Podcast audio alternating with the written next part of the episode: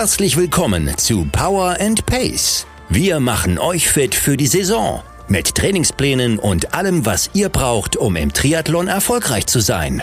Liebe Allrounder, Champions, Finisher, Racer und Qualifier. Wir wünschen euch viel Spaß und tolle Erkenntnisse mit dieser Episode von Power and Pace. Hallo liebe Power and Pacer, wir sind wieder am Start mit unserem Wochenbriefing. Ich bin Frank Wechsel, ich bin euer Publisher und mir gegenüber sitzt Moin, ich bin der Björn. Grüße euch. Ihr, ihr kennt mich als euren, als euren quälenden Coach.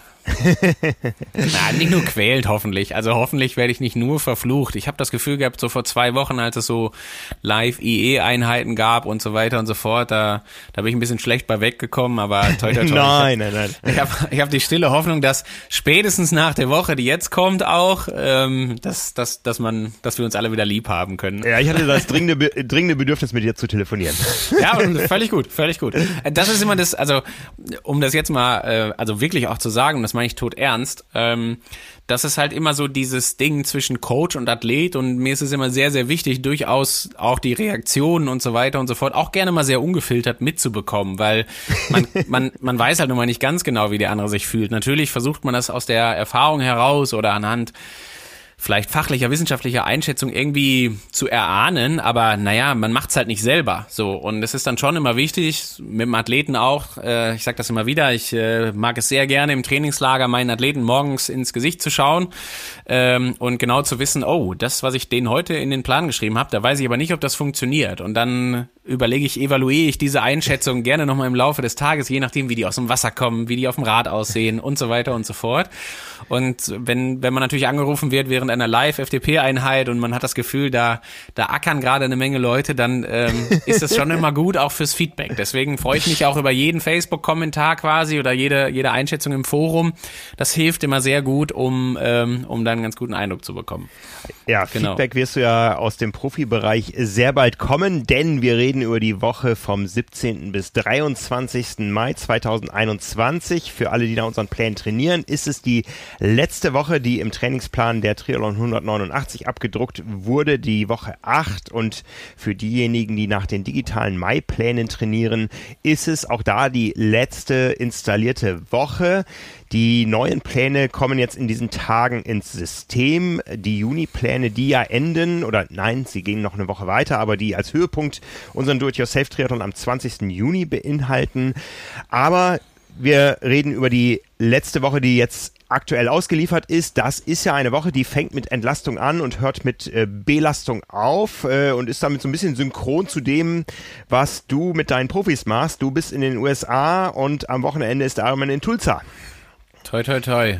Und äh, ich will es nicht noch höher hängen, als es eigentlich schon ist, aber wenn man sich die Startliste so anschaut, finde ich, äh, erkennt man ja schon ganz gut, dass das, also ich habe schon die ganze Zeit gesagt, das ist das absolute Wettkampf-Highlight abseits von Hawaii, was wir was wir im Profibereich dies Jahr so haben werden, weil ich denke mal so durch die Rennverschiebungen und die möglichen Quali-Plätze, wenn wir jetzt so an Frankfurt und Co. denken, nimmt man sich natürlich etwas das Gewicht, äh, also zumindest im Profisport, weil wenn man sich für Hawaii qualifizieren will, dann äh, sollte man das mit möglichst viel Abstand zu den Weltmeisterschaften machen und da in Europa da nicht allzu viel im Angebot ist oder eigentlich fast gar nichts, muss man ja fast sagen, ähm, sind jetzt hier am Wochenende nordamerikanische Meisterschaften und äh, ja, für mich ist das so ein bisschen das, also das, was normalerweise, was wir so aus dem europäischen Sommer kennen mit Frankfurt oder Rot und, und so weiter, so als absolute Highlights, haben wir jetzt hier äh, am, am Wochenende in Tulsa und ich bin, ich bin sehr gespannt und freue mich drauf, hab, bin aber, gebe auch gerne zu, durchaus schon ganz gut angespannt zu sein. So eine Rennwoche hat einen ganz besonderen Charakter. Ja. Ja, wo, wo sich das Programm der Power and Pacer und deiner Profis so ein bisschen angleicht ist, dass ein bisschen mehr Ruhe ansteht. Ja, äh, wir haben drei Wochen hartes Training mit äh, bis über 18 Stunden Umfang pro Woche hinter uns und jetzt geht's erstmal in ein paar Entlastungstage. Ich sage nicht Entlastungswoche, weil wir ja dieses Pfingstwochenende vor uns haben, äh, wo die Belastung wieder akut hochgeht, aber reden wir erstmal über die Entlastung davor. Äh, was machen Profis, um sich vom Training oder für einen Wettkampf zu erholen? Ja, das ähm, unterscheidet sich, wie ich finde, schon deutlich. Also wir haben ja jetzt eine, auf jeden Fall eine Langdistanz am Wochenende anstehen. Wir werden aber hier äh, ja, ich meine, das ist am Ende ist es vom Prinzip her wie beim Power and Pacer eigentlich auch ein Stück weit. Also man muss immer da so ein bisschen weggehen von diesen altbekannten Mustern, die man vielleicht hat. Also wenn man jetzt so denkt, dass äh, jeder Sportler standardmäßig zwei Wochen Taper und Aktivierungswoche vor dem vor der Langdistanz hat, dann ja, das ist einfach nicht richtig. Das äh, passiert in der Realität halt sehr selten. Liegt einfach zum Beispiel daran, ich kann jetzt hier von unserem Beispiel berichten, wir sind am 11. Mai ähm, in die USA geflogen. Das heißt, der 11. Mai war komplett tot. Der Tag danach ist zum Ankommen. Und bevor man abfliegt, will man ein, zwei ruhigere Tage haben, um nicht ähm, mit einem potenziellen Infektionsgeschehen, und jetzt meine ich das gar nicht mal nur bezogen auf Corona, sondern genauso auf jegliche Form von Verkühlung und Erkältung, da will man einfach mit einem gut ausgestatteten Immunsystem in den Flieger steigen. So, das heißt, da hat man sich schon mal auf jeden Fall gewisse Trainingszeit genommen. Wir haben dann aber auch ganz klar gesagt, ähm, deswegen sind wir so früh angereist, weil ich auf jeden Fall noch einen längeren Trainingsblock hier vor Ort haben wollte weil das ähm, ja zum einen für, im Hinblick auf den Wettkampf äh, wichtig ist, was das Physiologische angeht und die Umsetzung auf die Straße, das, wo wir bei den Power and Pacern ja auch die ganze Zeit von sprechen, dass es da gewisse Schlüsseleinheiten noch gibt, die ähm, wo wir uns einfach nochmal das Selbstvertrauen fürs Rennen holen wollen. Dann hat es gleichzeitig klimatische Gründe. Also wir haben ja irgendwas so zwischen 25 und 30 Grad und werden das am Wettkampftag auch haben. Also es ist ja echt heiß und da werden wir uns auch dran gewöhnen müssen in diesem Trainingsblock. Ähm, und wir werden auch heute tatsächlich, also beziehungsweise jetzt am, wenn jetzt die Power and Pacer das hier vielleicht hören, so Richtung Samstag ähm, äh, oder Sonntag und Montag, so bei diesem Wochenübergang, dann sind wir auf jeden Fall noch am Trainieren und werden erst so Richtung Dienstag, Mittwoch so diese Erholungsphase einleiten. Ähm, und das halt vorm Wettkampf. Und das ist eigentlich so das, das gängige Muster. Ich mag's nicht so gerne. Also wir brauchen die Ruhe auf jeden Fall, das ist ganz klar. Man will auch noch ein bisschen Anpassung haben, aber bin kein Fan davon, so eine ganze Woche lang komplett runterzufahren, weil ich es immer sehr schwierig finde, aus diesem, aus diesem runtergefahrenen Zustand dann wieder rauszukommen. Deswegen mag ich da die Extreme mhm. nicht so. Ähm, genau, und mit dem Power and Pace, deswegen habe ich das gerade gesagt, ist es so ein bisschen ähnlich, weil wir jetzt auch so eine Woche haben, wo wir ähm, auf der einen Seite jetzt einige Belastungstage oder Wochen auch hinter uns haben, ähm, dann müssen wir jetzt zwangsläufig irgendeine Form von Ruhe eingehen, aber gleichzeitig wollen wir so ein Pfingstwochenende auch nicht ungenutzt lassen. So, es hat aber auch keinen Sinn gemacht, diese Belastungswochen anders aufzubauen. Deswegen findet der Power and Pacer jetzt quasi in den kommenden zwei Wochen, also nächste Woche und dann übernächste Woche bei den, bei den Juni-Plänen, ähm, immer die Phase, dass er so, dass so drei, vier ruhigere Tage kommen, dann kommt ein Belastungsblock, also ganz konkret dann sowas wie Freitag, Samstag, Sonntag, Montag. Ähm, der Pfingstmontag kann ich schon mal direkt sagen, also der 24. Mai wird auf jeden Fall ein Belastungstag sein, bevor dann eine ruhigere Woche folgt. Also keine der beiden Wochen ist eine wirkliche äh, Entlastungswoche. Da ist immer noch auf jeden Fall auch Training mit dabei. Ähm, es ist aber auch nicht eine richtige Belastungswoche. So und das ist halt so so so sieht's in der Realität halt aus. Da weichen halt einfach weicht ein Trainingsplan von einem Schema F ähm, halt von einer Periodisierung halt ab wo es jetzt nicht darum geht, dann irgendwie eine komplette Entlastungswoche zu machen und dann einen Tag am Pfingstmontag zu trainieren. Das hätte keinen Sinn gemacht. Deswegen wollen wir da dieses gute, diesen guten Mittelweg finden aus ähm, natürlich gut erholen. Ist mir auch sehr wichtig. Gerade auch in der Woche nach Pfingsten ist das extrem wichtig. Also da möchte ich auch nochmal darauf hinweisen, aber da sprechen wir dann im, im nächsten Wochenbriefing drüber. Ähm, genau. Und diese Woche wird jetzt ähm, ja ein, harter Kontrast sein aus Ruhetag, dann ein, zwei lockere Tage, dann nochmal ein Ruhetag und dann aber gerne nochmal so ein so einen langsam eingeleiteten mit einem zum Beispiel kurzen Lauf. Der Finisher muss am Freitag kurz anlaufen, wenn man so will, sich ein bisschen eingrooven, hat dann ähm, am Samstag einen Koppellauf vor sich, Sonntag eine lange Radeinheit und dann am Montag nochmal einen Schwerpunktlauf. Ja, das äh, ist ja das, was wir immer gesagt haben. Wir richten das Programm von Power and Pace wirklich nach aktuellen Begebenheiten aus. Das betrifft das Schwimmtraining, das betrifft Feiertage und so weiter. Bei uns gibt's nicht den sechs Monate Standardplan und du qualifizierst dich für Hawaii. Das kann nicht funktionieren. Ähm, ich glaube, da sind wir mal gut mitgefahren und äh, von daher reagieren wir jetzt eben auch auf äh, Situationen wie Feiertage, die natürlich langfristig planbar sind, aber ähm, nur, dass ihr es im Hinterkopf habt, dass wir sowas immer mit berücksichtigen. Äh, ich gehe mal ein bisschen tiefer in die Pläne rein. Da steht zum Beispiel für mich als Qualifier am Mittwoch ein Lauf DLX von 30 Minuten. Äh, ich habe diese Diskussion schon mal mit Simon äh, geführt im Podcast von Carbon Lactat, habe meine Meinung da auch inzwischen ein bisschen geändert, aber früher hätte ich gesagt, ein regenerativer Lauf ähm, das kann man auch lassen, oder? Weil äh, wir alle wissen, Laufen ist die Disziplin, die uns am meisten fordert, auch im Hinblick äh, auf äh, Überlastungserscheinungen und so weiter. Und ich habe immer die Meinung gehabt, äh, regenerative Läufe braucht der Triathlet nicht. Wenn er sich regenerieren will, dann soll er was anderes tun, bitte. Und das würde ich schon auch unterschreiben, vielleicht als kleine Randnotiz, wenn man sich die Woche nach dem Do-it-yourself-Triathlon anschaut. Also ähm, da ihr werdet vielleicht schon die digitalen Pläne gesehen haben oder seht die jetzt dann in den nächsten Tagen. Nee, die kommen jetzt, ja. Mhm. Genau, und ähm, da ist es so, dass ich, glaube ich, den ersten Lauf aufgeschrieben habe. Also da ist ja der, das Do-it-yourself-Event am, am vorrangig Sonntag, vielleicht für den einen oder anderen auch am Samstag, je nachdem. Und ich glaube, dann kommt der erste Lauf am Freitag oder so, weil ich auch gesagt habe, naja, ein regenerativer Lauf nach so einer Veranstaltung, da tun dir die Haxen weh bis mindestens Mittwoch, vielleicht noch ein bisschen länger. Da brauchst nicht laufen, das macht gar keinen Sinn.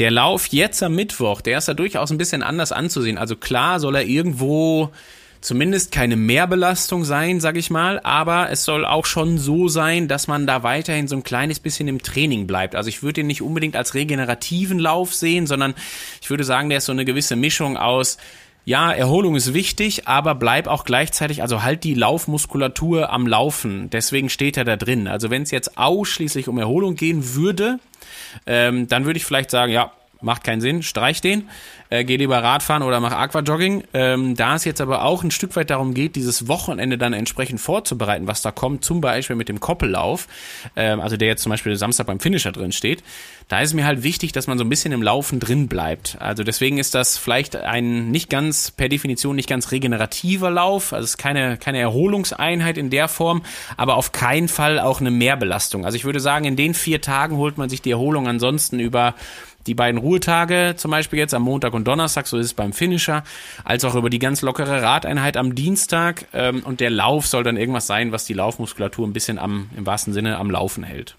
Ja, also äh, um Kollege Simon da nochmal zu zitieren, der sagt einfach, ich komme nicht auf die Umfänge, die ich im Laufen insgesamt als Belastung brauche, um mich zu verbessern, wenn ich nicht auch mal sehr locker laufe. Äh, und im vergangenen Jahr gab es eine Studie, die so ein bisschen durch die, die Ausdauerpresse gegangen ist, die gesagt hat, äh, regenerative Läufe, die setzt man ja vor allen Dingen dann, wenn man eine Vorbelastung hat. Und dann haben sie eben auch den Trainingseffekt, gerade für Triathleten interessant, dass man eben auch zwar nicht schnell, aber im durchaus angenockten Zustand ähm, nochmal einen Laufreiz, Laufreiz setzt, der jetzt physiologisch nicht sonderlich anstrengend ist, aber eben ähm, auch in diesen Sondersituationen mal auch für Erfahrungen sorgt. Naja, klar, und ich meine, der hat halt schon auch ganz viele physiologische Relevanz, ne? Bei einer Vorbelastung mhm. einen langen Lauf draufzusetzen. Ich meine, vom Prinzip her machen wir das am Pfingsten Montag genauso dass äh, da diese Laufeinheit auch dann, äh, ich glaube, bei allen fast isoliert steht. Ich bin mir nicht sicher, ob der Qualifier äh, eine Radeinheit, ich habe nicht alles im Blick gerade. Nee, das ist nur das Zugseiltraining. Ja, guck. Ähm, und ähm, da ist dann aber schon auch die Idee, dass man natürlich nach schon zwei intensiveren Trainingstagen, vielleicht sogar auch dreien, äh, durchaus etwas glykogenverarmter unterwegs ist, gut vorbelastet ist, um aber auch dann, also wenn man jeden Lauf jetzt frisch und erholt machen würde, dann äh, ja, wäre es halt auch zu einfach. Ne? Also da hätte man sicherlich dann auch die Situation, dass eben so eine Anpassung der Energiebereitstellung, ähm, wenn man jedes Mal Kohlenhydrate an Bord hat, auch ein bisschen anders funktioniert, als wie wenn man vielleicht mal etwas glykogenverarmter ähm, in dann den, den Lauf am dritten, vierten Belastungstag oder sowas halt geht. Ne? Von daher, also ist eine, ist auch ganz viel philosophische Frage. Ich bin auch kein Fan von Regenerationsläufen in der Hinsicht. Wenn, sollte das immer noch so Dauerlauf extensiv und sollte auf den Umfang als solchen einzahlen. Wenn es auf den Umfang einzahlt, ist die Frage, ist es dann Regeneration oder ist Training? Ne? Und ähm, ja, wie gesagt, das ist auch so ein bisschen, ist ein bisschen Definitionsthema. Ähm, denke ich, ist aber auch immer ganz wichtig, dass das jeder für sich so ein bisschen so handhabt, wie es ihm jetzt gerade, wie es ihm jetzt gerade taugt. Also ich sage auch mal da jetzt bei dem Lauf am Mittwoch, ähm, der soll halt wirklich ganz entspannt sein und da soll sich keiner genötigt fühlen, das jetzt irgendwie an der Oberkante zu laufen. Auf der anderen Seite denke ich mir auch, naja, wenn die Erholung am Montag und Dienstag schon sehr gut funktioniert hat, dann auch frei raus, das einfach auch im mittleren oder oberen Dauerlauf Extensivbereich zu machen, weil er ist dann ja immer noch auf eine halbe Stunde limitiert. Also es wird dann jetzt nicht so sein, dass man da jetzt irgendwie die unglaubliche Belastung rausmachen kann. Ne? Deswegen ist das auch immer, immer so ein bisschen äh, in Abhängigkeit des, des eigenen Befindens gerne.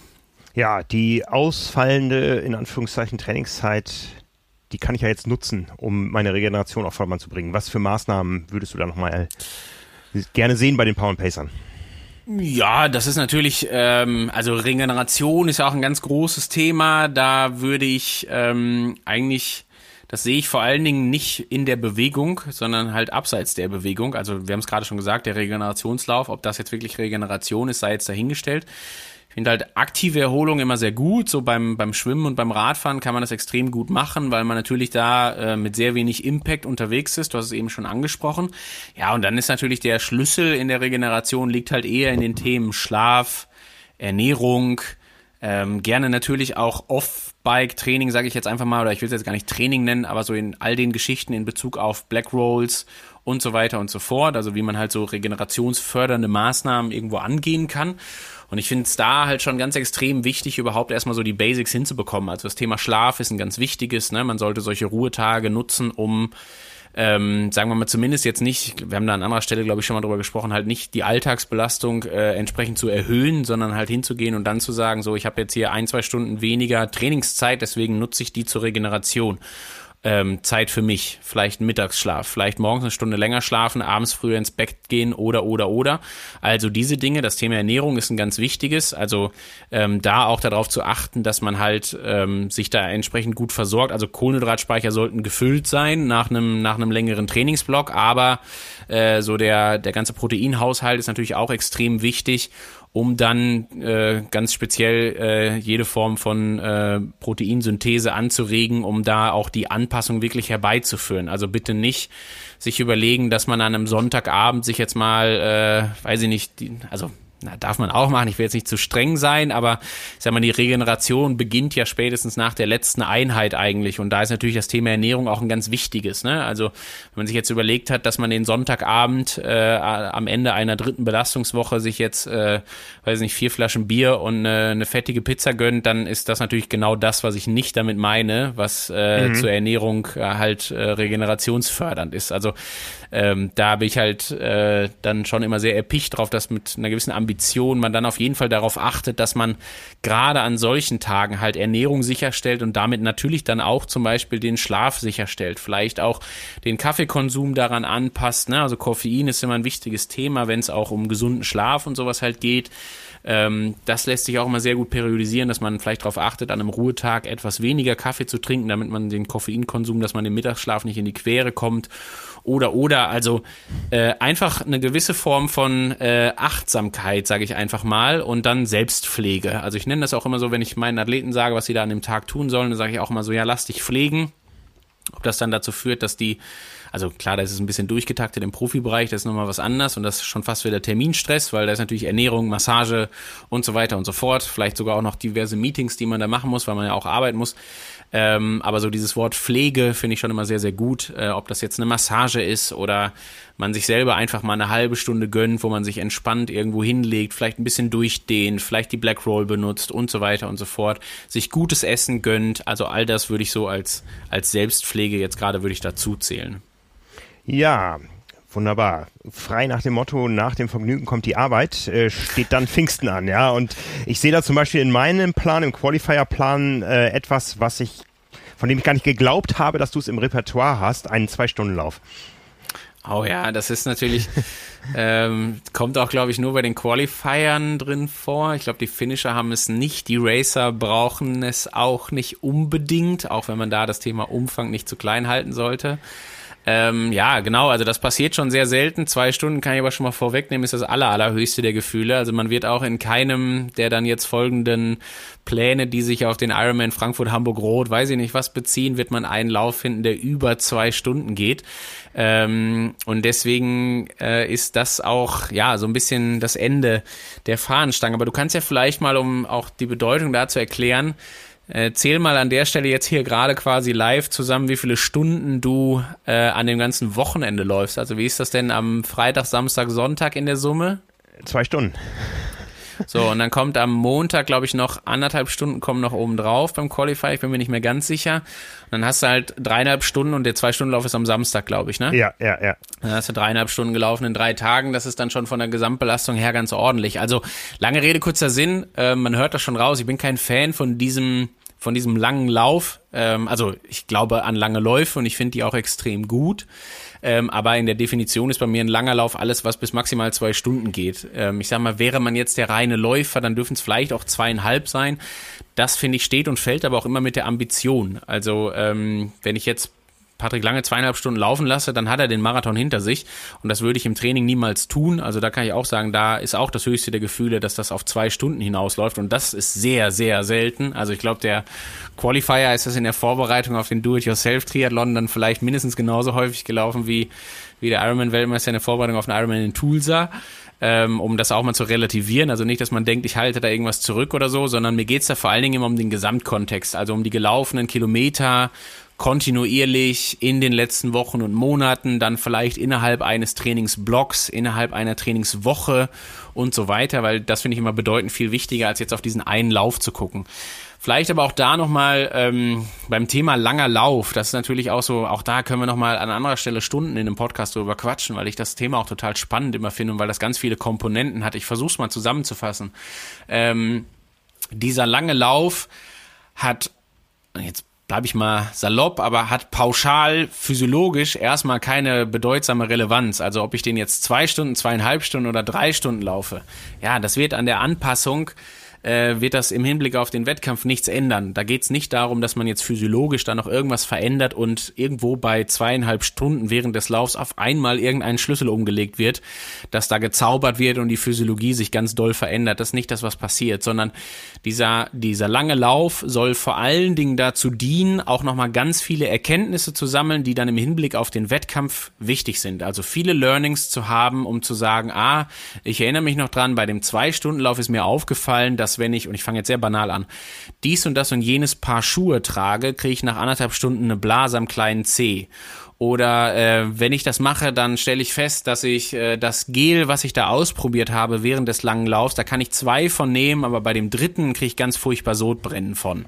So, und das sind all diese Learnings, die man aus solchen Dingen mitnehmen kann gepaart natürlich mit dem Selbstvertrauen, was man sich holt, als dass man weiß, so zwei Stunden bin ich jetzt gelaufen, ich habe also meine, ich sage, bleib jetzt mal beim Qualifier, ja, äh, habe also meine 25 Kilometer wahrscheinlich auf jeden Fall gemacht in der Zeit und ähm, weiß also schon mal, wie es sich anfühlt, auch bis 25 Kilometer zu laufen. Ich weiß aber dann bitte auch, dass ich das quasi aus dem Training rausmache, also vereinfacht jetzt gesagt, aber im Hinblick auf den Wettkampf wird es in Anführungsstrichen einfacher, natürlich nicht wegen der Radvorbelastung, aber jetzt mal rein bezogen auf den Lauf, weil ich mache das nicht vorermüdet, ähm, zumindest nicht über Wochen hinweg, weil ich da Belastungszeit gehabt habe, sondern halt nur in Anführungsstrichen durch das Radfahren vorher. Also ich glaube, es wird deutlich, was ich sagen will.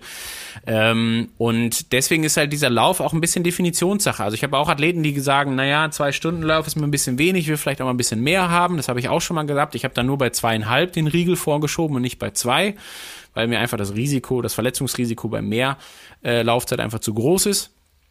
Äh, und dann ist aber immer noch wichtig, dass man sich dabei auch überlegt, ähm, dass man diesen Lauf ganz bewusst macht, um halt das ein oder andere Fragezeichen nochmal zu beantworten. Also vielleicht einfach wirklich in Wettkampfmontur laufen, vielleicht die Wettkampfverpflegung schon mal dabei zu haben, um die auszuprobieren, endgültig in dem Lauf vielleicht auch mit dem Tempo ein kleines bisschen zu spielen, bitte aber auch sich eine Strecke auszusuchen, die ich hinterher bewerten kann. Also jetzt nicht unbedingt äh, im Wald den Zwei-Stunden-Lauf machen, hoch und runter, Stock und Stein, Schotter bis zum geht nicht mehr, sondern vielleicht wirklich auch so, dass man hinterher sagen kann, naja, das war ein flacher Lauf, das war vorrangig geteert, also in etwa so, wie es dann im Wettkampf vielleicht auch sein wird.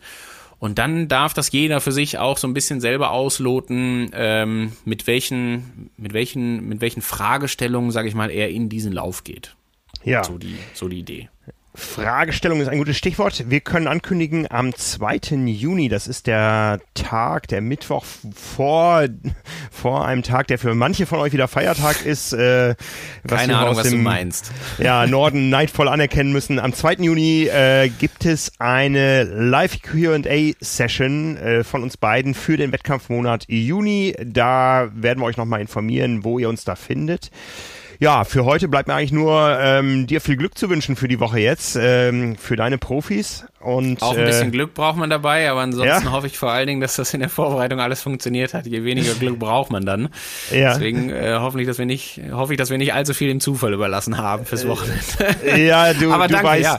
Es wird, sehr, weißt, es, wird sehr, es wird sehr spannend werden, denke ich. Ja, du weißt, dass viele Power und Pacer sehr stolz sind äh, und da draußen sagen, ich habe den gleichen Trainer wie der Weltmeister. Und die werden natürlich ganz genau gucken, was abgeht in Tulsa, ja, weil sie daraus auch Rückschlüsse auf den Erfolg ihres eigenen Trainings ziehen werden. Vielleicht sagt der Weltmeister ja auch, dass er froh ist, dass er, äh, dass das Power and Pace Programm quasi machen kann oder so in der Art. Vielleicht ist es auch umgekehrt. Nee, ja, das wird schon, also toi toi toi, wie gesagt, ich bin da, äh, bin da ganz guter Dinge. Die Gran Canaria Erfahrung war eine sehr gute, die nochmal da zum Beispiel auch, um das vielleicht auch zu sagen, äh, einfach sehr gut geholfen hat, um ein paar Erkenntnisse zu sammeln. Und das ist im Profisport vom Prinzip her ähnlich. Natürlich auf einem anderen Level, das ist ganz klar, ähm, und mit ein paar mehr Baustellen. Und man muss jetzt für das Wochenende auch noch die Startliste sich anschauen, weil man sicherlich eine Liste von locker irgendwie 10, 15 Namen auf dem Schirm haben sollte, wenn es darum geht, die Renntaktik zu bewerten während des Rennens auch oder auch im Vorhinein schon. Aber vom Prinzip her äh, ist es genauso und ja, ich bin da ganz guter Dinge, dass das am Wochenende klappt und äh, hoffe, hoffe, dass ich, da hoffe, dass ich das beim nächsten Briefing auch noch ganz positiv sagen kann, dann quasi, wenn, wenn ja, das Rennen das, vorbei ist. Das Briefing erscheint ja quasi am Renntag. Wir müssen mal gucken, wann wir das dann aufnehmen. Ja, genau, das wissen ähm, wir noch nicht ganz genau. genau. Das schauen wir dann einfach. Aber, Aber für jetzt vielleicht machen wir es einfach vorher, nicht, dass hinterher die Stimmung im Keller ist und ich, äh, ich mich einfach drei Tage lang einschließe irgendwo, dann gibt's kein Briefing, das wäre nicht gut. nee.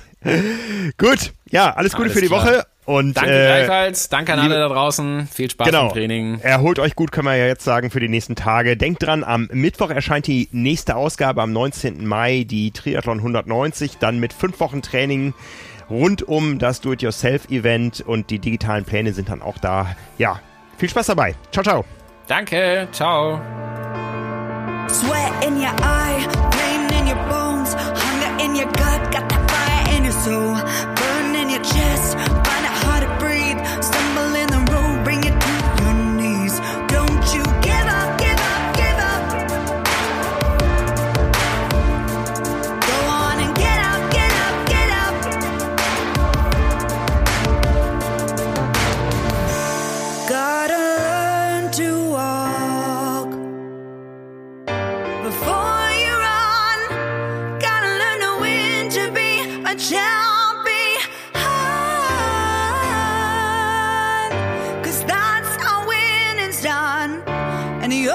So